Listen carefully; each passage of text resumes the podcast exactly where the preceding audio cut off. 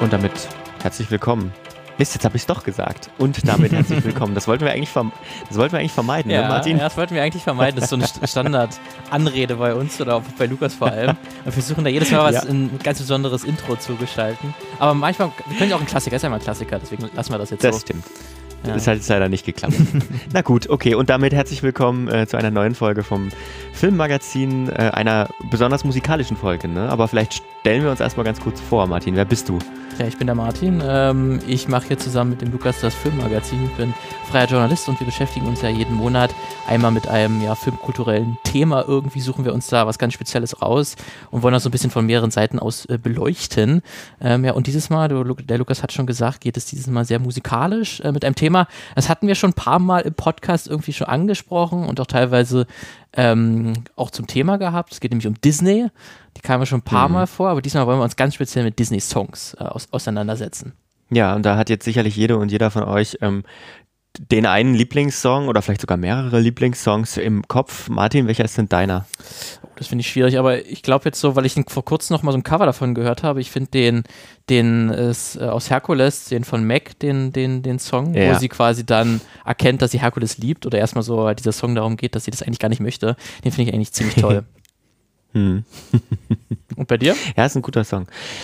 Ach, äh, das ist sehr, sehr schwierig. Also ich habe, ähm, es gibt einige aus verschiedenen Filmen, die auch ganz unterschiedlich sind. Das macht es vielleicht auch so ein bisschen aus, dass diese Songs so so unvergleichbar sind teilweise. Ne? Du hast so Pop-Songs dabei, du hast auf der anderen Seite so Musical-Songs dabei. Aber wenn ich mich jetzt wirklich entscheiden muss, dann würde ich tatsächlich in Richtung Phil Collins tendieren und in Richtung Tarzan. Da wird es dann auch schon sehr schwierig. Ich glaube, ich glaube, was seine Mutter singt, ähm, ähm, ähm, na? Ähm, du, äh, du, äh, dir, dir, gehört mein dir Herz. Gehört mein Herz genau. Dir gehört ja. mein Herz, genau. Ja, das ist, glaube ich, das ist, glaube ich, der Song. Ja, ähm, wir, wir, tauchen da ein bisschen ein äh, in diese in diese Welt und haben uns da auch tolle GesprächspartnerInnen dazu ähm, rangeholt, die mehr von Musik verstehen als wir. Wir sind nämlich keine Musiker. Nicht so wirklich. Wir haben uns mal so ein bisschen was angelesen, aber äh, wir befragen natürlich lieber Leute, die sich damit wirklich auskennen. Und da hast du, Lukas, dieses Mal zwei Interviews geführt, ähm, die sich das mal ein bisschen genauer angeschaut haben. Ja, genau. Äh, und zwar das erste, mit dem steigen wir gleich ein, ähm, mit Maximilian Nikolai, ähm, hat Komposition studiert, sage ich gleich noch ein bisschen mehr dazu, und mit Antonia Plobner. Sie ist ein riesen Disney-Fan und hat ähm, Disney-Musical-Abende mit organisiert. Ach doch, wir haben noch was vergessen. Martin, du hast dich mit Let It Go beschäftigt, ne? ja, darauf, darauf kommen wir dann noch zu, äh, noch, noch, noch zu sprechen, genau. Haben mich so ein paar, durch ein paar musiktheoretische äh, Berichte und, und ja, so, so Analysen von Musikwissenschaftlern durchgelesen, war, ähm, die sich damit beschäftigen, warum denn Let It Go so ein, so ein Riesensong ist. Ähm, das ist ja sehr faszinierend, dass das so, so der, der Song ist, der immer wieder genannt wird und damals, als er rauskam, 2013, so dieser Mega-Hit war, an dem keiner vorbeigekommen ist. Mhm. Ähm, da wollte ich mir dann mal, da habe ich mich damit beschäftigt, ja, was, was macht diesen Song eigentlich so besonders? Hm. Martin, ist das die Katze bei dir im Hintergrund? Ja, vielleicht ist das ja, die Katze. Wunderbar. Homeoffice ist übrigens immer noch angesagt, auch bei uns. Ja. Ähm, und ich würde sagen, wir fangen gleich mal an ähm, mit dem Interview mit Maximilian Nikolai. Ich wollte noch ein bisschen mehr zu ihm sagen. Er hat Lehramt Musik und Latein studiert mit Hauptfach Komposition und Musiktheorie und studiert jetzt gerade, und jetzt wird es krass, finde ich, äh, im Bachelor Komposition und ist parallel dafür noch Lehrer für Musik an einem Gymnasium. also ähm, krass.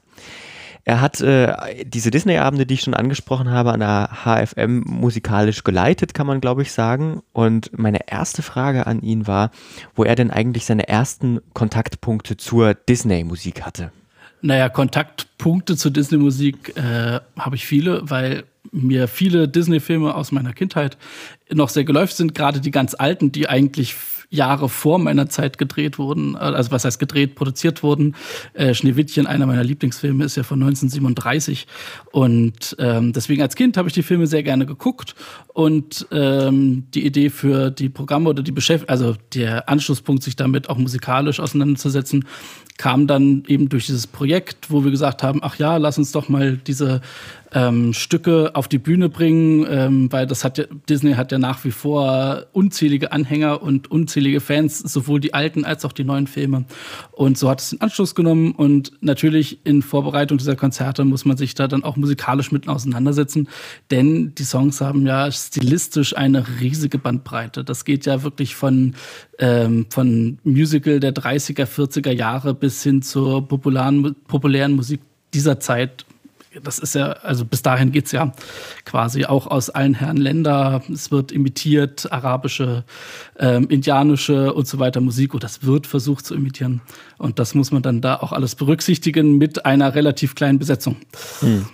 Ähm, jetzt äh, vielleicht als paar Beispiele. Ich nehme mal an, arabische Anleihen finden sich sicherlich bei Aladdin viele. Ganz genau. Ähm, amerikanische Ureinwohner Sachen bei Pocahontas. Ähm, ja. Vielleicht hast du noch ein paar Beispiele, wo von wo bis wo geht's, in welchem Film? Also wir haben natürlich ähm, bei Mulan Anklänge von asiatischer Musik. Ähm, wir haben ähm, in dem Dschungelbuch, ist ja wieder eine ganz andere Disney-Ära, ähm, natürlich die Verwendung von gerade sehr vielen perkussiven Elementen, um dem Dschungel irgendwie gerecht zu werden. Wir haben dann wiederum bei den ganz alten Filmen eigentlich nicht so wirklich eine Fokussierung auf das, auf die Umgebung, sondern halt tatsächlich eher den Stil, der vorherrschend war in den 30er und 40er Jahren. Ähm, also der Musical-Stil und die Filmmusik, also die frühe Filmmusik, ähm, die ja damals produziert wurde. Das war, steckte ja im Prinzip in den 30ern noch, zumindest für den Tonfilm, in den Anfangsschuhen. Ähm, ja, ansonsten natürlich auch, wenn man jetzt im Europäischen mal wieder schaut ähm, oder auch ein bisschen in die Nationalstile, wir haben französische Anklänge bei Beauty and the Beast. Wir haben, ich habe mir heute zufällig noch den Soundtrack von Coco angehört, natürlich sehr äh, lateinamerikanische Sachen dabei, ja, also im Prinzip dem Film meistens angepasst. Hm. Ähm, du hast schon gesagt, mehr oder weniger funktioniert das. Äh, hast du ein Beispiel, wo das sehr gut funktioniert und ein Beispiel, wo es vielleicht weniger gut funktioniert? Ich fange mal, wo es sehr gut passt, ist zum, also wo es einfach stilistisch auch gut passt, weil auch die Sänger da ein bisschen dran angelehnt sind. Ähm, und also die ganze musikalische Umsetzung ist bei Coco tatsächlich, auch wenn ich den Film nicht gesehen habe, ich muss ihn noch gucken, aber die Musik, wie gesagt, hat angehört, da passt es auf jeden Fall. Das ist ein sehr neues Beispiel, wo es sehr gut passt. Ähm, beim etwas älteren muss man immer auch aufpassen, denn ähm, wenn man jetzt zum Beispiel an Aladdin denkt, ähm, dann passt die Musik eigentlich ziemlich gut. Auch, also es spielt natürlich mit den Klischees einer arabischen Musik mit anderthalb Tonschritten und so wie man heutzutage auch arabische Musik imitieren würde in unseren westlichen Gegenden. Mhm. Ähm, da muss man aber, also wie gesagt, da werden Klischees bedient, das ist ganz klar und das funktioniert auch gut.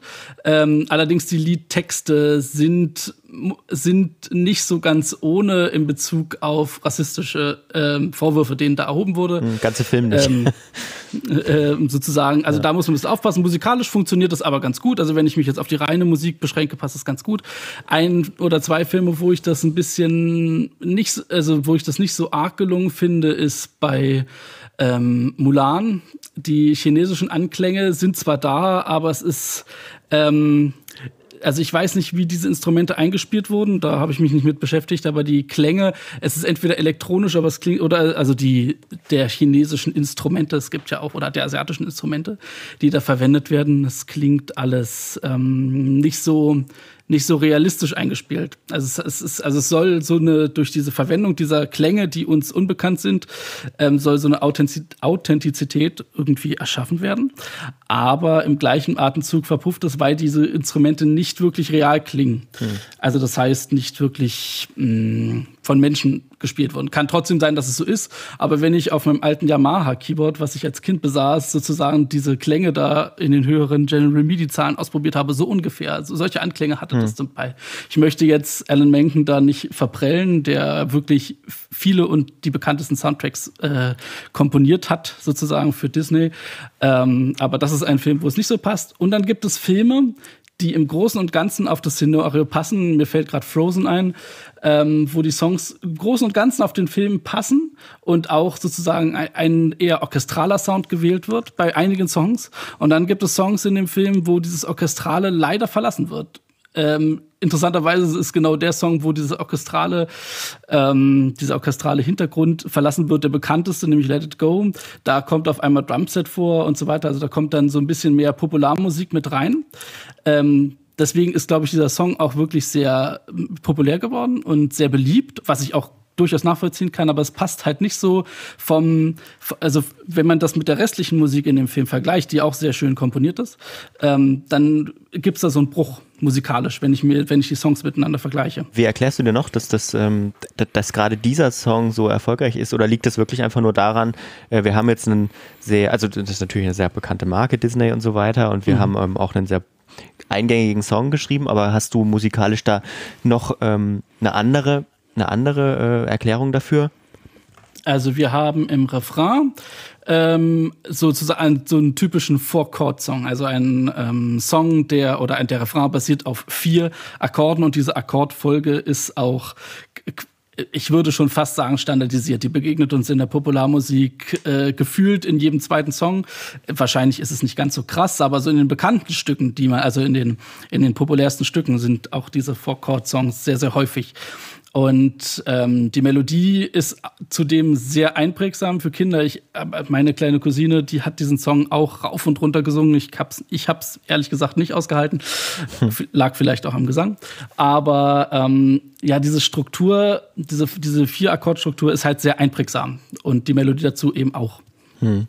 Dann ist da natürlich auch noch eine riesen Werbetrommel gerührt worden. Und absolut, ja. absolut. Ähm, jetzt hast du Gesang so ein bisschen erwähnt, ähm, generell ja auch immer ein Thema bei den Disney-Songs. Ja, Muss man vielleicht auch noch ein bisschen differenzieren zwischen Deutsch und Englisch, aber was kann man dazu sagen? also es klang jetzt schon ein bisschen kritisch. Ja. Nein, also ich habe ich hab nichts gegen den Gesang, der da ähm, erklingt. Das ist, ähm, habe ich überhaupt kein Problem mit. Ähm, die Melodien sind halt eingängig und die Töne sind in einer Stimmlage, das hat man ja auch bei vielen Popsongs so, dass man die gut nachsingen kann. Also hm. ich habe ein, einer meiner Lehrer hat immer gesagt, Melodien werden auch immer dann sehr gut eingängig, wenn ich exakt dazu mitsingen kann. Das heißt, ob dass ich nicht oktavieren muss, beziehungsweise die Männer müssen im Regelfall oktavieren, aber so ein kleines Kind oder auch eine Frau kann das super mitsingen und das macht das umso populärer. Wenn ich das jetzt mal vergleiche mit Schneewittchen aus 1937, äh, Schneewittchen singt in Gesangslagen, die für einen normal stimmlich gebildeten Menschen mit, mit Stand, also mit, mit halt keiner Gesangsausbildung ist das fast nicht zu erreichen, weil das schon sehr virtuoser Gesang ist. Hm. Hm. Ähm, ja, du hast schon kurz Alan Menken angesprochen, der ja für mhm. viele prägende Disney-Filme die Musik gemacht hat. Ähm, was äh, meinst du, ist er, oder was muss man dafür mitbringen? Ich meine, das ist ja auch eine sehr hohe Flexibilität, glaube ich, die man braucht, um sich so unterschiedlichen Themen widmen zu können. Das stimmt. Ähm, die Frage ist natürlich einerseits, wie viel ist, steckt in der Komposition schon drin, die Alan Menken macht. Inwiefern macht das die und inwiefern quasi wird dann dieser Stil, um das halt in eine bestimmte Richtung zu drängen, ähm, zum Beispiel jetzt ähm, bei Mulan oder bei Schön das Biest, wo das nicht, wo diese diese, sagen wir mal, dieser fremdländische Charakter, wenn ich bei Frankreich, bei Beauty and the Beast überhaupt von fremdländisch reden kann, das sind ja unsere Nachbarn.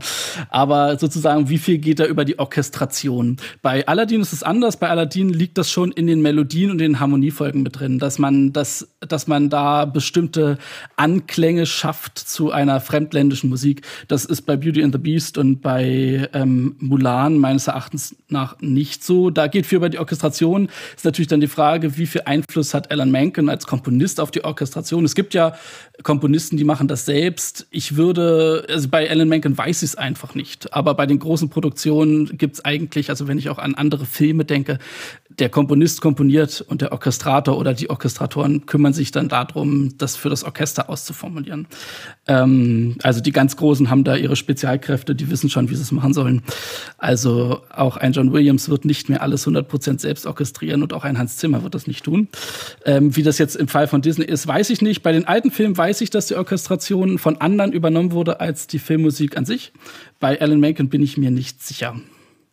Ähm, Alan Menken hat sich ja auch das Musical schreiben. Also ich meine, er hat ja nicht nur Filmmusik für Disney geschrieben, er hat ja auch noch, äh, hat ja auch noch anders sein Geld verdient. Wobei ich glaube, Disney war für ihn schon sehr lukrativ, insbesondere da er jetzt wieder einige Filme in Realverfilmung wiederkommen, gerade äh, Beauty and the Beast, ähm, wo er ja auch noch mal was, äh, auch noch mal einen neuen Song komponiert hat. Genauso, dass die einige jetzt als Musical rauskommen. Ich glaube, das hat übrigens auch was mit der Tonsprache zu tun von Alan Menken, denn Alan Menken ist Musical-Komponist sonst. Ich meine, der kleine Horrorladen, auch von ihm aus seiner Feder, hat sich ja das Musical-Schreiben auch quasi selbst beigebracht. Also er hat äh, gewisse Mentoren, die Namen habe ich jetzt leider nicht parat, er hat sich das halt von anderen so ein bisschen abgeguckt, was man, wie man am besten an ein Musical rangeht.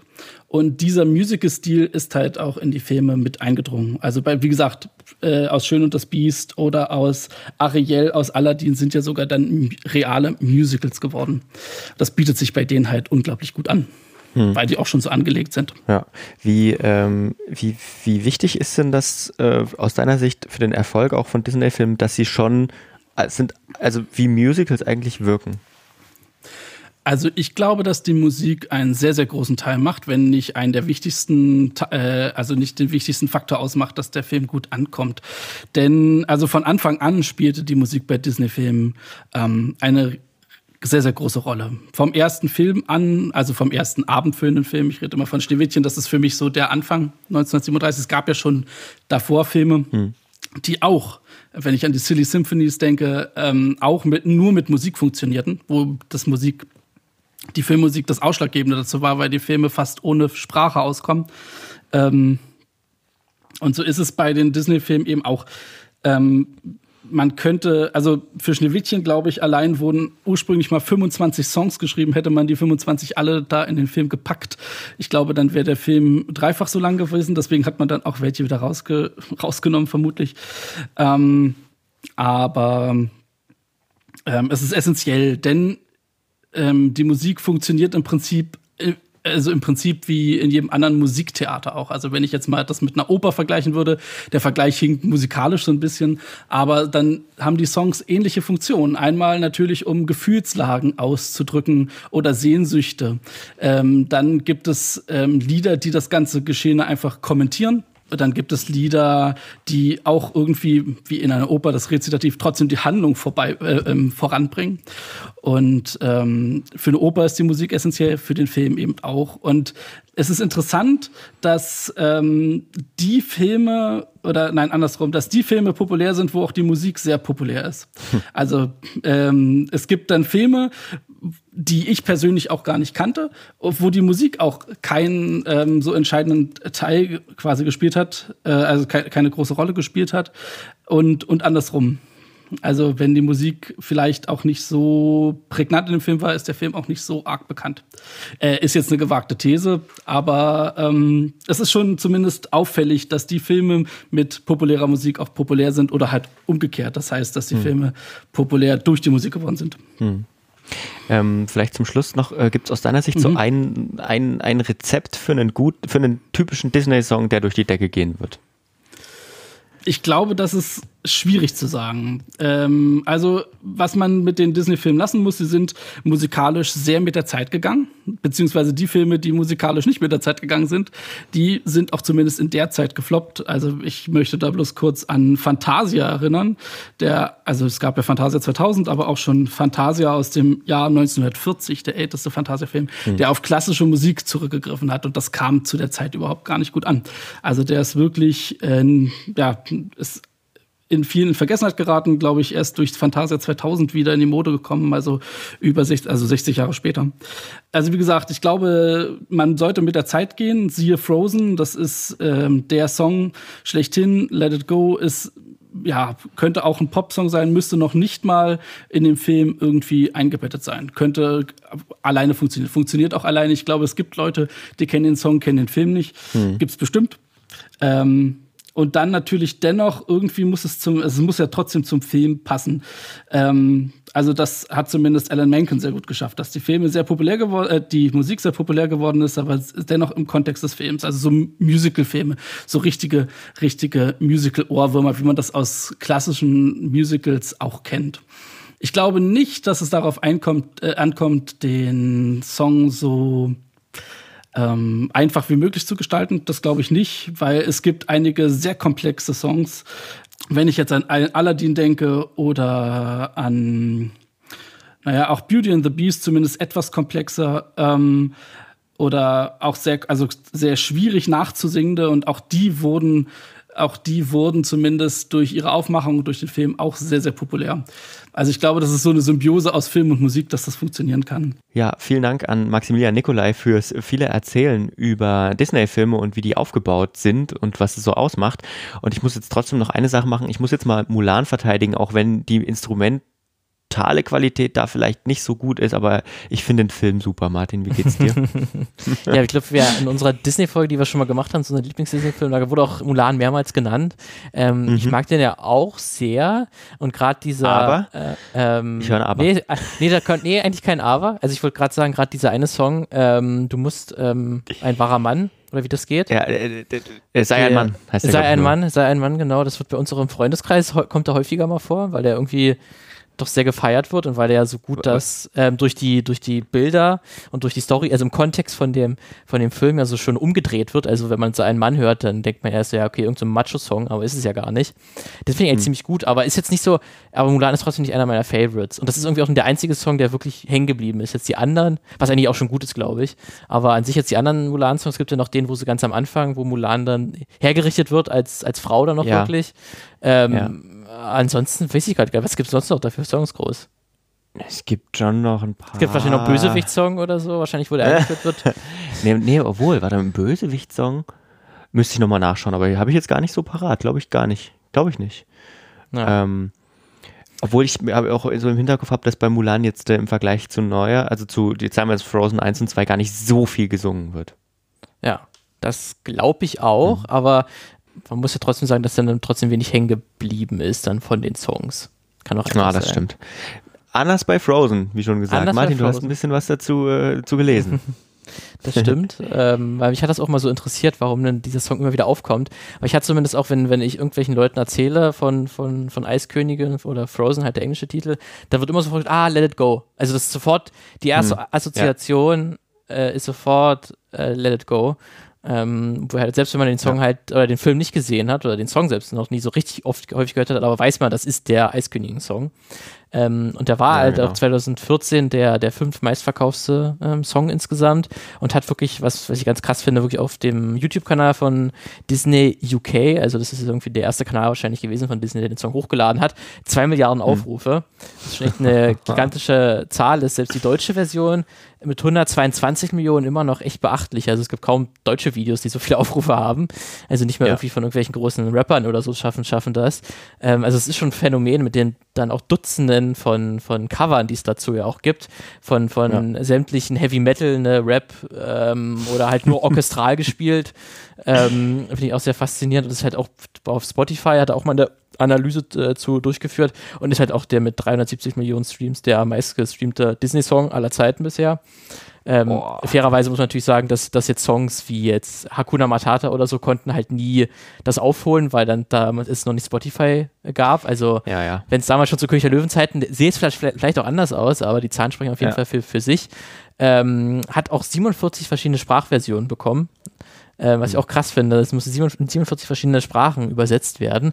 Ähm, davon sind drei tatsächlich drei verschiedene Ch chinesische Versionen. Also irgendwie halt, äh, da gibt es ja verschiedene, ähm, ja, je nach Region wird ja anderes äh, Chinesisch gesprochen. Da haben die jeweils auch drei verschiedene Versionen bekommen. Ähm, und ich finde auch, äh, zeigt sich dann auch, dass bei Vajana mit How Far I Go und in Frozen 2 mit Into the Unknown, das sind ja so ganz klare Versuche, den Vol Erfolg nochmal zu wiederholen. Also ja. da hört man ja total raus, dass das sozusagen, das ist das Let It Go von Vajana oder von Frozen 2. Ja. Ähm, ja. Das wiederholt sich also. Und wegen diesem ganzen Erfolg ähm, haben sich natürlich dann da auch ähm, dann irgendwann mal Wissenschaftler oder Musikkenner äh, damit auseinandergesetzt, warum das, wie man das erklären kann. Und zumindest so eine ganz, so eine Studie, die schon mal vor, vor Jahren schon mal durchgeführt äh, wurde, die hat herausgefunden, dass so Songs, ähm, die jetzt zu einem Ohrwurm werden, also die man gar nicht mehr los wird, dass die sich häufig auszeichnen durch ähm, langgezogene Noten und kurz aufeinanderfolgende In Intervalle und dass das das, das mhm. Gehirn ganz besonders anspricht Ähm, und nochmal ganz besonders ist nochmal verstärkt dieser Effekt, wenn dieser Song irgendeine emotionale Verbindung hat.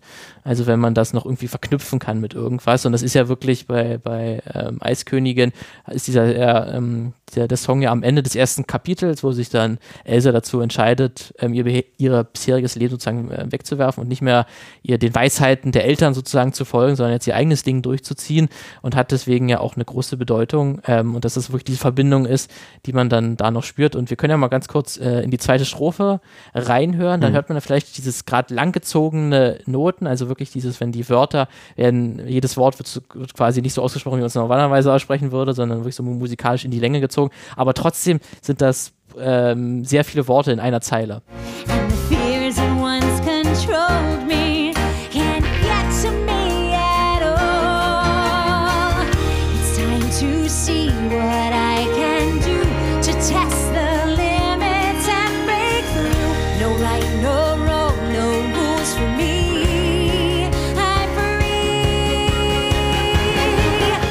An der Stelle abzubrechen ist jetzt aber auch wirklich fies. Ist, ist sehr gemein. ähm, spielt dann aber auch gleich darauf, darauf an, der Refrain nämlich, ähm, der ist ja tatsächlich im Vergleich jetzt zu den Strophen sehr viel simpler aufgebaut. Ähm, also ich hm. fand ganz faszinierend, dass Maximilian ja gesagt hat, dass das so sehr einfach verständlich ist, ähm, dieser, die, dieser, dieser, dieser hm. Song. Aber das betrifft ja eigentlich nur, zumindest habe ich das so gefunden, so eigentlich nur so ähm, die, der Refrain wirklich, der sehr leicht äh, zu merken ist und nachzusingen, aber wirklich die Strophen sind ja komplexer auch von der lyrischen Qualität, sage ich mal, der, der, der Worte her. Aber das hilft natürlich auch sozusagen, dass der Song im Kopf bleibt, weil was man, was merkt man sich am ehesten von einem, von einem Song? Den Refrain, weil er auch dreimal wiederholt wird in den meisten Fällen. Hm. Ähm, deswegen ist es der Teil, der auch deutlich simpler ist als die Strophen. Also wenn man mal so durch einzelne äh, Zeilen geht in dem ähm, Text, dann, dann kommen ja da so My soul is spiraling in frozen fractures all around. Das werden wahrscheinlich die wenigsten äh, Vierjährigen verstehen, was damit gemeint mhm. ist. Ähm, aber wenn dann der Refrain kommt, das ist dann sofort klar, woher das kommt. Ähm, und deutlich leichter zu, ähm, zu merken. Hm. Ähm, und deswegen funktioniert so der Song halt so auf, auf mehreren Ebenen ähm, und wird deswegen so auch von, also so zumindest einige Leute gesagt, man kann ihn nicht so ganz wirklich einordnen, ähm, ob es jetzt ein Musical-Song ist oder mehr ein Pop-Song, ist so ein bisschen genau dazwischen. Ähm, Gerade so die letzte Strophe, die ist nochmal so ein bisschen ungewöhnlicher zu einem Popsong, wie es eigentlich machen würde, weil da ja der, der Teil ist, wo dann Elsa diesen Eispalast aufbaut, wo dann nochmal so ein musikalisches Stück kommt und das ist dann nochmal so deutlich intensiver, als man es eigentlich, eigentlich machen würde. Ähm, mhm. Und das ist dann und was dann häufig Vergleiche kommen. Also der äh, Musikforscher Alex Kirk, der hat gesagt, dass Let It Go lässt sich sehr gut vergleichen mit Smells Like a Teen Spirit von Nirvana und Beyoncé's Halo. Das ist dann so ähm, der Gegensatz zwischen den, den Strophen, die dann auch sehr persönlich sind, ähm, auch ein bisschen tiefer so von den, äh, von, den von der Tonleiter her, sage ich mal, ähm, und dann zu dem Refrain, der deutlich leichter gesprochen ist ähm, weil in den Strophen sozusagen Elsa diese Transformation durch, äh, durchmacht, von der verschüchterten ähm, mhm. äh, Königin oder Eisprinzessin dann zum vollwertigen äh, ja, Menschen sozusagen, oder dass sie da sie sozusagen dieser Persönlichkeitswandel stattfindet. Ähm, und der ist auch recht düster für einen äh, Disney-Film. Es kommen tatsächlich fünf Don'ts, vier Never und drei No's vor. ähm, das ist für Disney-Verhältnisse sehr viele Verneinungen. Ähm, ja, deswegen kann man nicht genau stimmt. sagen, ist das, ist das jetzt ein, ist das jetzt ein Bösewicht-Song oder ist das eher der Song der Heldin? Weil es ist ja auch in dem Atemzug, man erfährt kurz vorher, bevor der Song startet, dass jetzt äh, Arendelle, das Königreich, jetzt in so einem Schneesturm eingefangen ist durch, durch Elsa, weil sie das aus Versehen ausgelöst hat und das jetzt ewiges Eis. Also eigentlich gar nicht so gut, was da gerade passiert, aber äh, Elsa sagt, es ist mir jetzt alles scheißegal und sie weiß es ja zu dem Zeitpunkt auch noch gar nicht, aber das hat dann eigentlich so ein, ja, so diese mehrdeutige Ebene und dann halt auch so diesen emanzipatorischen Ansatz, ähm, da habe ich jetzt auch nochmal eine kurze Textstelle mitgebracht. Ähm, da redet sie wirklich ja ganz explizit davon, dass sie jetzt nicht mehr das gute Mädchen ist. Don't let them in, don't let them see. Be the good girl you always have to be. Conceal, don't feel, don't let them know. Also das ist ja auch das äh, Stelle, die besonders im englischen Text deutlich wird. Also der deutsche äh, Text im Vergleich, der hat das so ein bisschen ja, verallgemeinert. Der sagt dann an der Stelle, wo, wo sie sagt, ähm, be the good girl you always have to be, das, das verneint sie ja, das möchte sie nicht mehr. Und da in der deutschen Version äh, ist es dann einfach, äh, wer, wer, du bist, nein, das darf niemals geschehen. Ähm, es ist nicht ganz so, ja. gerade so auf die Rolle sozusagen der Frau äh, bezogen, wo ja der, der, der ähm, englische Text ja dann nochmal, glaube ich, das ein bisschen deut deutlicher macht, ähm, der, wo ganz am Ende ja auch die Textstelle kommt, that perfect girl is gone, also das perfekte Mädchen ist, ist weg oder diese Vorstellung davon, die, die ihr davon habt, äh, das ist Quatsch. Ähm, das war ja auch so in der Entstehungsgeschichte des, des Songs tatsächlich so, dass ursprünglich der Plan war, dass Elsa tatsächlich mehr eine Bösewichtin ist ähm, und Anna so die, die Heldin ist in der Geschichte, aber nachdem dann der Song fertiggestellt wurde, Let It Go, haben dann sozusagen die Macher das nochmal überarbeitet gegründet, weil sie den, den Song so toll fanden, ähm, dass sie gesagt haben, okay, wir machen das, wir machen einfach zwei Heldenfiguren und eine davon ist so nicht ganz klassisch die Heldin, sondern die hat auch so ihre düsteren Seiten, muss sozusagen das erst durchmachen und das ist nicht so ganz dieses klassische Muster, was man, was man sonst hat. Ja. Ähm, deswegen hat sich das, hat dieser Song sozusagen auch wirklich den Film auch beeinflusst. Ähm, ja, und es ist dann auch so, dass ja auch gerade am Anfang, wenn man so die, die ersten Töne hört in dem Song, ist es so, das sind dann sehr so traurige Töne und am Anfang würde man ja denken, ja, okay, irgendjemand ist traurig und dort hat jemand verloren. Ist ja auch am Anfang so, aber das ändert sich ja dann, dann total. Also das, das, und, und mixt dann halt auch so die, die, ja, ähm, freudigeren Töne mit, mit rein und das ist dann, und so ein Mix ist eigentlich bei Disney-Filmen voll ungewöhnlich, weil da ist es entweder, mhm. ist es der traurige Song oder es ist der fröhliche Song und das wechselt auch innerhalb der Strophen oder der, der Franks eigentlich nie.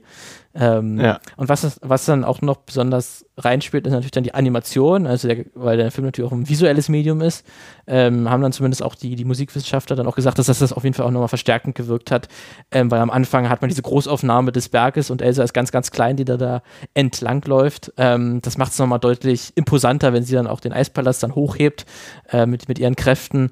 Ähm, und das ist dann natürlich perfekt synchron mit dem, mit, mit dem Text, ähm, dass das noch, noch mal eine ganz besondere Wirkung hat.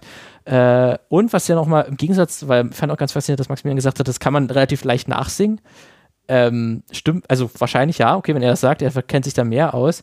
Aber zumindest habe ich gefunden, dass äh, Idina Menzel, die jetzt den, den englischen Text singt, die ist ja auch eine ja. äh, Musical-Sängerin, dass es die diesen Song auch nochmal auf ein ganz anderes Niveau gehoben hat ähm, und auch nochmal komplexer eingesungen hat, als vielleicht nötig gewesen wäre, als der Song vielleicht das hergegeben mhm. hat. Ähm, das, das ist deswegen auch sehr, sehr schwer zu re replizieren ist. Da äh, habe ich auch nochmal eine Textstelle mitgebracht. So die Stelle, wo sie so am meisten ihre Stimmgewalt präsentiert, ähm, ist bei Let the Storm Rage On ganz am Ende.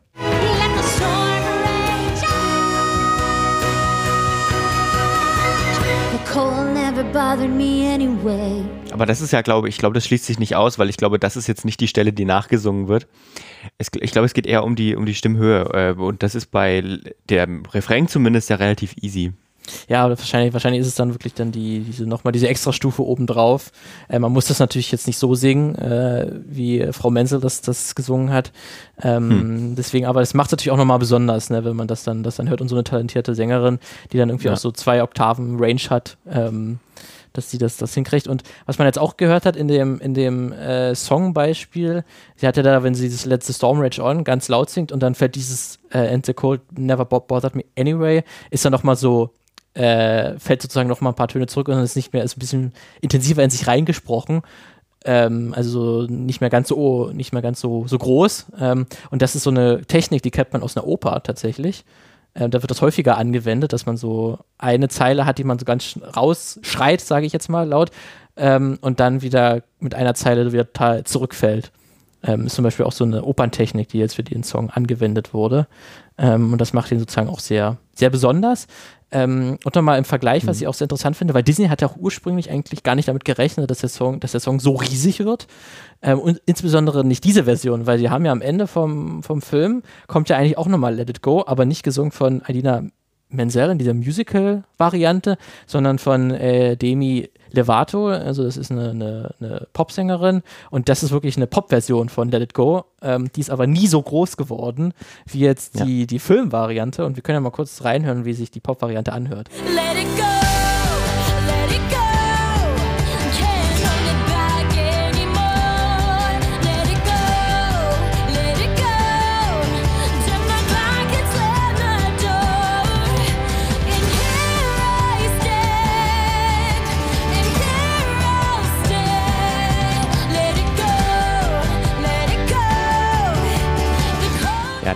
Soll schon deutlich mehr Drive drin sein irgendwie, ne? Gefühlt. Ja, genau. So. Aber es hat halt irgendwie dann nicht ganz so gut funktioniert. Das hat zwar auch wahrscheinlich war ein großer Erfolg irgendwie, aber halt längst nicht so im Vergleich dann zum Original, sag ich mal, ähm, hat es halt nicht so gut funktioniert, weil dann irgendwie dann doch diese Musical-Interpretation und durch die Stimme von Adina Menzel dann nochmal so was ganz Besonderes bekommen hat.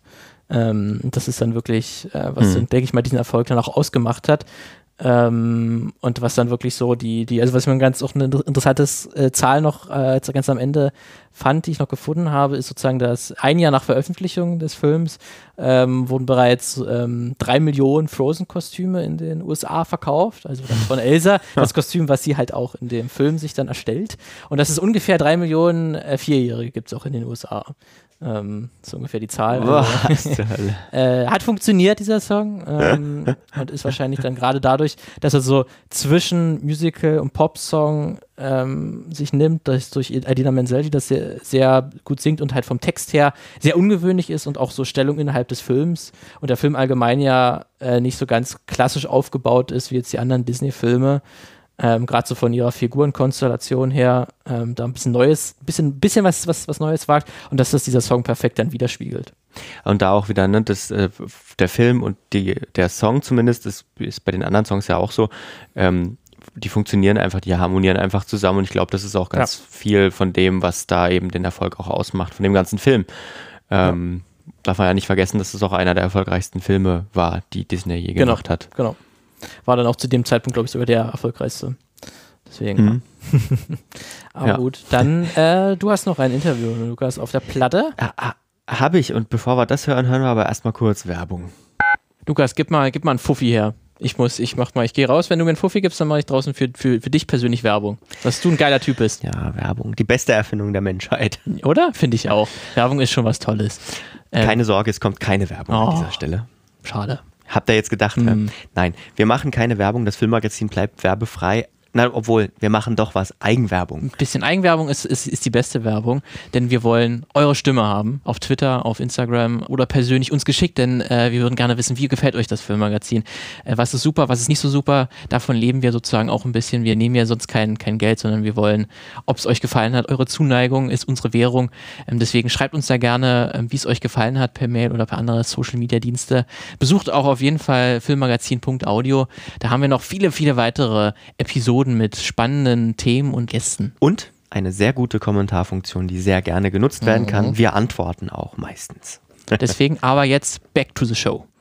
Ja, und da geht es jetzt äh, hinein in unser zweites Interview und zwar mit Antonia Plobner. Ich habe schon vorhin am Anfang gesagt, dass sie ähm, ein riesen Disney-Fan ist. Das kann man auf jeden Fall so unterschreiben. Sie hat auch wie Maximilian, ich glaube sogar mit ihm zusammen, ich bin mir aber nicht hundertprozentig sicher, ähm, Musik studiert auf äh, Lehramt, ist jetzt gerade in ihrem Referendariat, wenn jetzt gerade nicht Corona-Zeit ist, ähm, hat äh, auch an der Hochschule für Musik in Dresden diese Musical-Abende mit organisiert.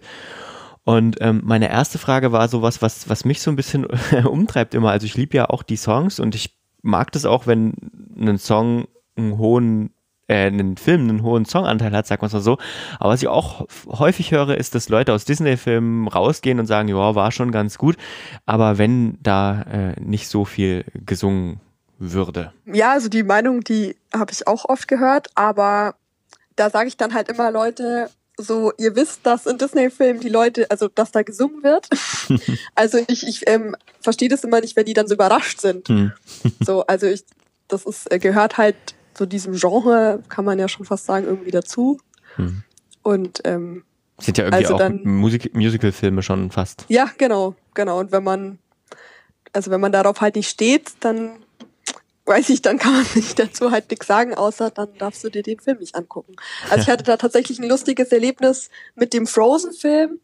Ähm, den habe ich Freunden von mir ausgeliehen, weil ich den halt auch super angepriesen habe und so. Und die so, ja, wir gucken uns den an. Und dann ähm, haben die mir den eine Woche später wiedergegeben äh, mit der mit der Aussage, ja, irgendwie das war nicht das, was wir erwartet haben. Die haben da dauernd gesungen und ich so, ja, Leute, es, es ist, ist ein Disney-Film, klar singen die da. Äh, jetzt mal in Bezug auf die Musik, aber auch vielleicht zu den Filmen allgemein. Was fasziniert dich denn so besonders an Disney-Filmen?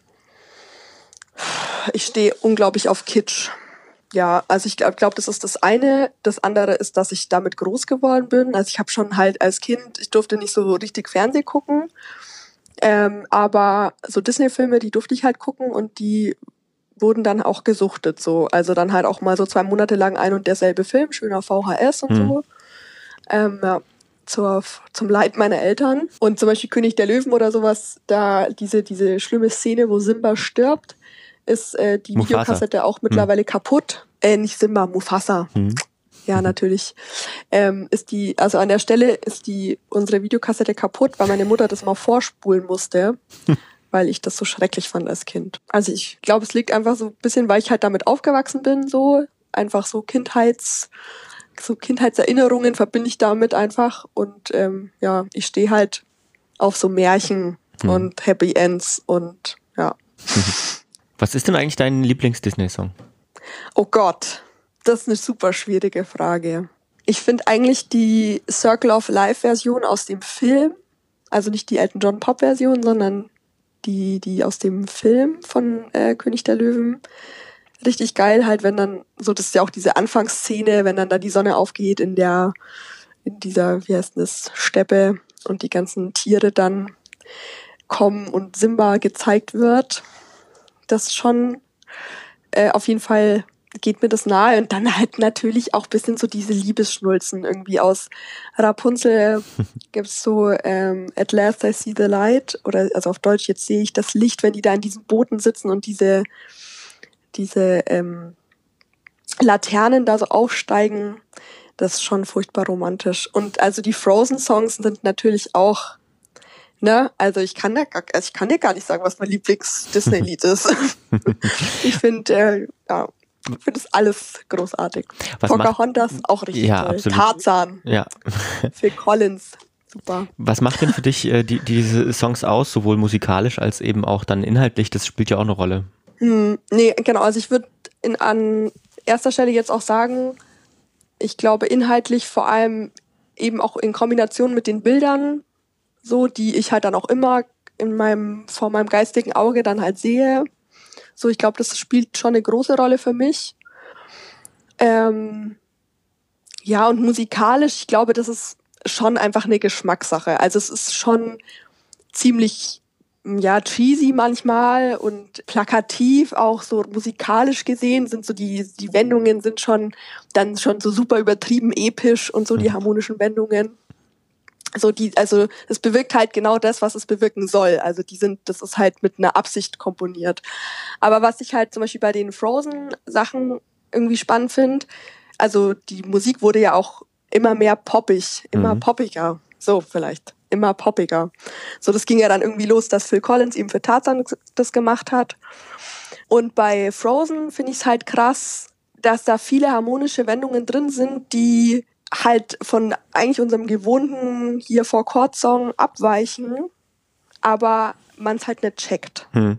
Das finde ich jetzt so aus musikalischer Sicht immer beeindruckend, weil also ich versuche das halt dann auch immer natürlich selber so zu spielen und dann komme ich an einer Stelle nicht weiter, weil es halt so ein bisschen out of the box gedacht ist, aber durch die Melodieführung so sich so ein, also sich so einbindet in, in das Gerüst, dass es halt ähm, funktioniert. Was meinst du, wie viel spielt denn damit rein, also den, zu dem Erfolg dieser, dieser Songs, dass man eben auch eine emotionale Bindung zu den Figuren hat? Ich sag mal, bei einem normalen Popsong hast du ja jetzt keine Figuren, die das irgendwie singen und die eine bestimmte Handlung beschreiben. Ja, naja, also ich glaube jetzt bei Frozen spielt es schon eine große Rolle. Also gerade so die Kids und so, also wenn man halt auch den ganzen Merch anguckt, der da irgendwie äh, mitläuft, so, aber wenn ich, also wenn man jetzt gerade so an diese Elton John, also, ne, also an König der Löwen denkt, wo ja auch Can You Feel the Love Tonight und Circle of Life ja als Popversion rauskam, ich glaube, da lag es viel an, an dem Künstler, dass halt Elton John an sich schon ein erfolgreicher Typ war, den halt viele Leute cool fanden. Und deswegen waren halt dann auch die Songs erfolgreich. Genauso bei Phil Collins. Ich meine, You'll Be in My Heart lief ja dann auch im Radio. Wohl auf der anderen Seite bei, bei Frozen, glaube ich, diese Version mit Demi Lovato ist ziemlich abgekackt gegen das.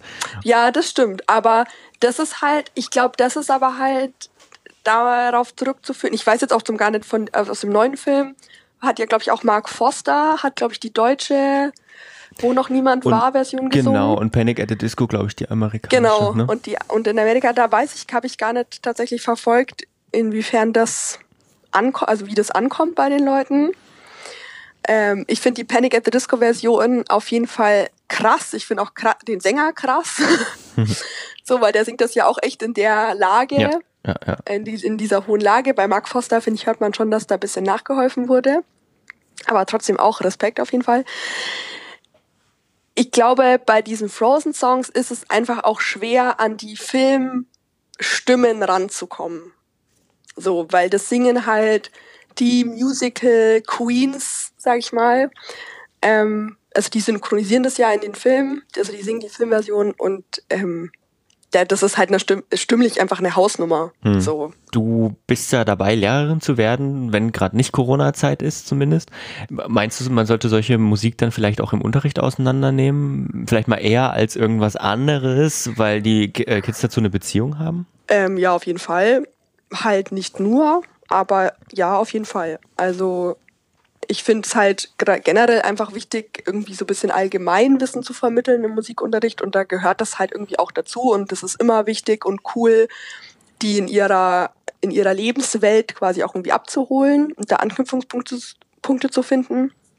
Äh, witzigerweise, ähm, oder also es ist sogar in Schulbüchern äh, König der Löwen zum Beispiel ist in den Schulbüchern drin. Unter Musiktheater ähm, findet man halt das Musical. Und ähm, ja, also why not?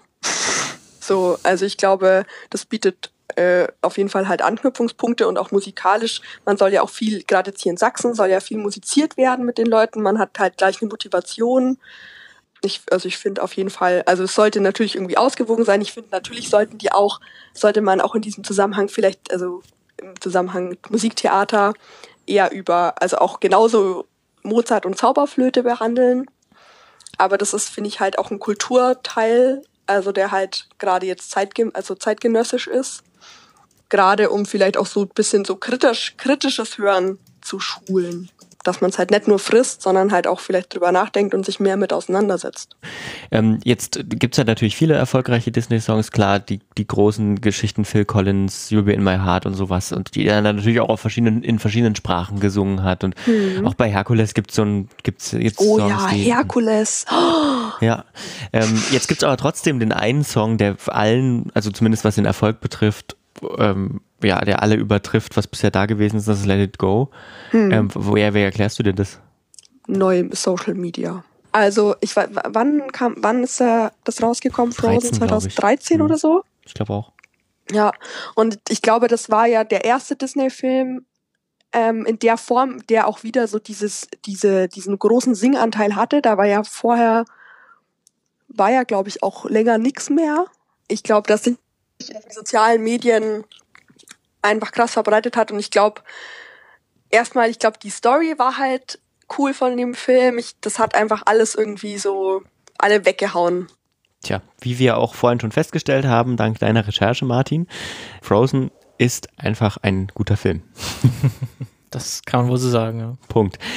Punkt. Ja, und damit äh, haben wir es, glaube ich, komplett durchgenommen, wie Let It Go funktioniert. Oder, nee, also wahrscheinlich nicht, weil es ist verdammt schwierig. So ein Song ist, funktioniert ja, wie gesagt, wir haben ja auch schon angesprochen, auf mehreren Ebenen.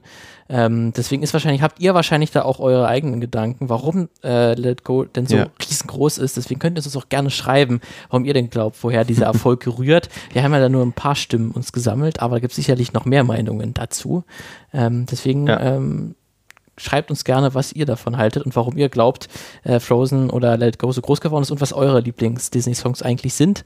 Ähm, das, würden wir uns, das würde uns auf jeden Fall sehr interessieren. Ähm, und Ja, schaltet auf jeden unbedingt. Fall im nächsten Monat wieder ein oder hört wieder rein, besser gesagt. Ich habe noch eine Sache, die mich wahnsinnig aufregt. Ich ähm, Die wäre? habe mal nach Frozen, ich habe nach Frozen Merchandise geguckt und es gibt einfach nichts für Männer.